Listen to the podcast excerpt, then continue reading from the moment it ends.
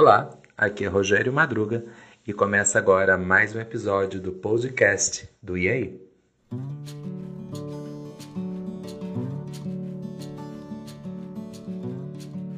Olá, aqui estou eu de volta e já pronto para partir outra vez.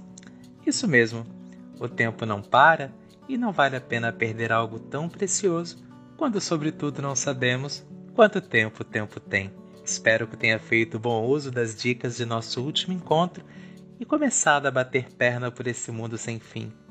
Agora não pode mais dizer que não havia onde ir, ou mesmo o que fazer. Bastava apenas querer. Nesse interim, aproveitei o meu tempo e embarquei em mais uma jornada que agora venho dividir com você.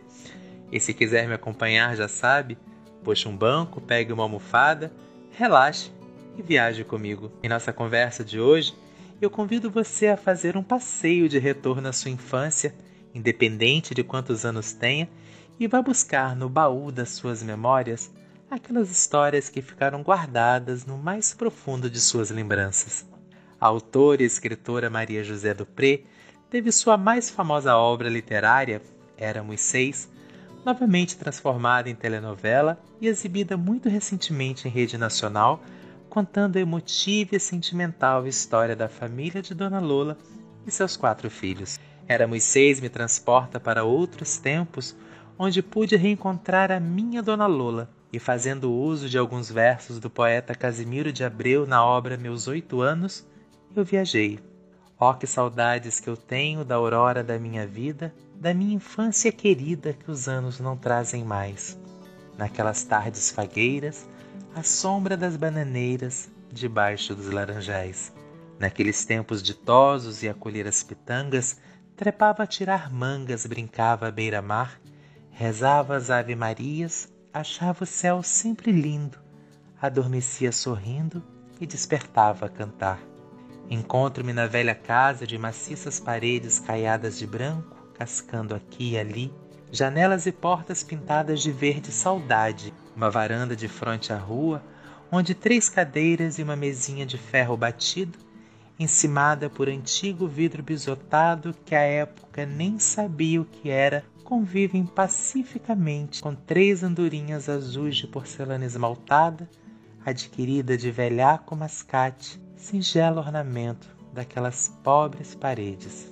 Naquela varanda, convivi e repousei minha cabeça no colo das minhas lolas, não aquela, mãe de quatro filhos, doceira da rua Angélica, mas lolas dos filhos sem conta, dos afilhados, dos sobrinhos postiços, dos filhos de leite e benzimento, beatas de procissão, carolas de igreja, rezadeiras por sino ou destino, viúvas porque Deus quis, figuras sem idade de faces vincadas e mãos calejadas, terço na mão, rosário cantado em silenciosa ladainha, palavras sem nexo carregadas de fé e de magia.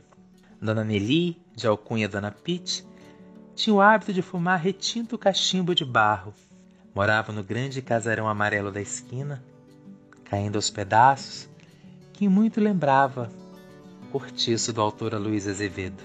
Não me recordo de Dona Pete sem seu famoso cachimbo no canto da boca, boca de claros dentes e dentre eles o dente de ouro figura mais importante.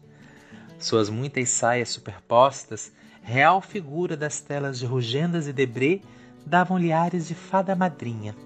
A cabeça branca, coberta por alvo lenço de tecido rústico, que em suas palavras era só um pano qualquer, branco como amorim.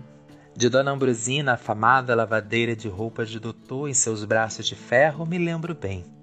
Negra de pele azulada, a andar a caminho do tanque, do corador e do varal, na labuta do ir e vir, sem noite, sem dia, sem descanso, sempre com a bacia de roupas sobre a cabeça. Em minha infância já era velha, sem idade ou documentos. Diziam que sua mãe fora escrava em lavouras de cana e café nas fazendas da região. No beco da rua de cima morava Dona Odete.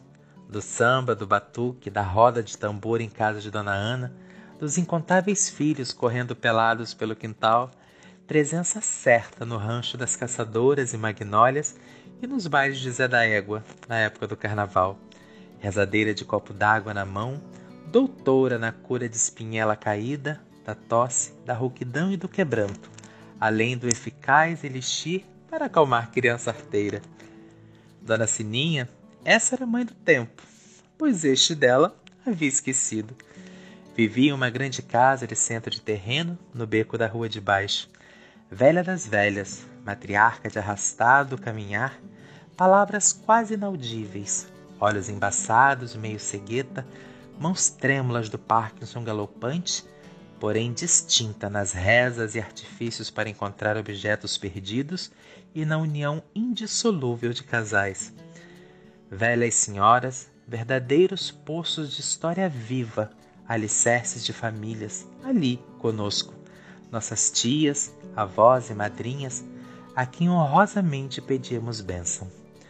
O nome Lola me levou a essas mulheres e seu dom em comum que as tornavam seres mais que especiais para nós, crianças de pé no chão, olhos ávidos de curiosidade, prontos a embarcar em mais uma aventura.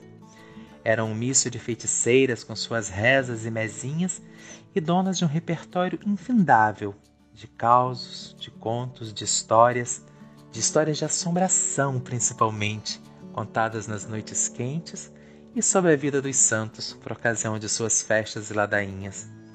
Sentados no chão em seu redor, ouvíamos atentos suas vozes lentas e sem pressa, carregadas de expressões peculiares, de um idioma próprio, ouvido e aprendido de seus ancestrais, e que, quando não de todo compreendíamos, não ousávamos dizer para não quebrar o encanto. Sorríamos e aceitávamos calados, afinal, eram as palavras mais mágicas que podíamos ouvir. Em suas bocas vimos São Jorge matar o dragão para salvar a princesa, a lua. E não havia quem as convencesse que o santo não morava por lá. Afinal, prova mais que cabal era o dragão comendo a lua em sua fase minguante, sendo derrotado na fase nova pelo destemido guerreiro, e a lua surgindo plena e cheia após breve recuperação na fase crescente. E nessas noites de lua cheia, de suas bocas surgiam os lobisomens, sétimo filho de uma família de seis irmãos, ser abominável, meio cão, meio homem, besta assassina que atacava nas ruas, becos e estradas, invadia galinheiros e chiqueiros, parceiro da mula sem cabeça, mulher do padre, amaldiçoada criatura a vagar pelos campos, a cabeça em chamas flamejantes a iluminar as noites e apavorar os corações.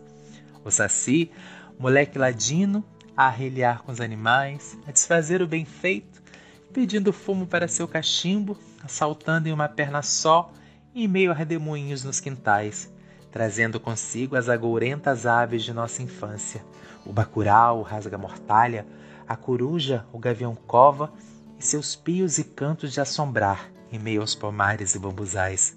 Nas rodas de conversa, de histórias sem fim, surgiam príncipes ladrões de moças do fundo do mar, castelos de ouro e prata, sereias cobertas de conchas e estrelas, mesmo sendo aquele um lugar nunca visitado por nenhuma delas e que em suas mentes não passava de um grande rio com início, meio, fim e uma ponte para atravessar. Ouvi cantigas de roda, fui no Tororó e encontrei Teresinha de Jesus. E se essa rua fosse minha, eu mandava ela brilhar para o boi da cara preta passar. E nossas brincadeiras entravam pelas noites e uma levava a outra. A roda, o pique-esconde, a carniça, a estátua, o pique alto e o pique bandeira, o queimado, o pulo de corda, o peão, a pipa e o catavento. Pés descalços, suados, sujos e felizes. Essas ilustres senhoras, todas negras, velhas negras, Assim eram as que eu conheci. Tinham um inesgotável repertório de histórias que encantavam, deslumbravam, faziam sonhar e nos permitiam viajar sem medo de voar ou de cair. Mais tarde, quando me chegaram às mãos os primeiros exemplares de Monteiro Lobato e as histórias de Tia Anastácia, assim como Vovó Candinha, em Casusa de Viriato Correia, pude constatar a presença dessas negras velhas, contadeiras de história, meio fadas, meio anjos, amas de leite de amor, lavadeiras, cozinheiras e principalmente guardiãs das passagens dos mundos de lá e de cá, que em suas palavras ganhavam cores e realidade. Analfabetas de pai e mãe, doutoras do saber, médicas dos pobres, alento dos desamparados, mãe dos desassistidos, socorro dos desenganados e desvalidos, mestras do ensinar sem letras, cadernos ou livros. Elas eram a própria fonte do conhecimento, onde muito bebeu o antropólogo Luiz da Câmara Cascudo em sua vasta obra sobre o folclore brasileiro. Perceba, amigo ouvinte, onde uma simples Dona Lola veio me trazer.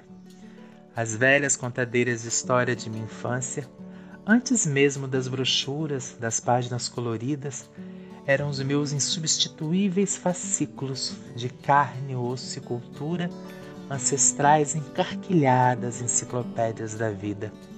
E nessa esquina da memória, eu me despeço por hora, meu companheiro.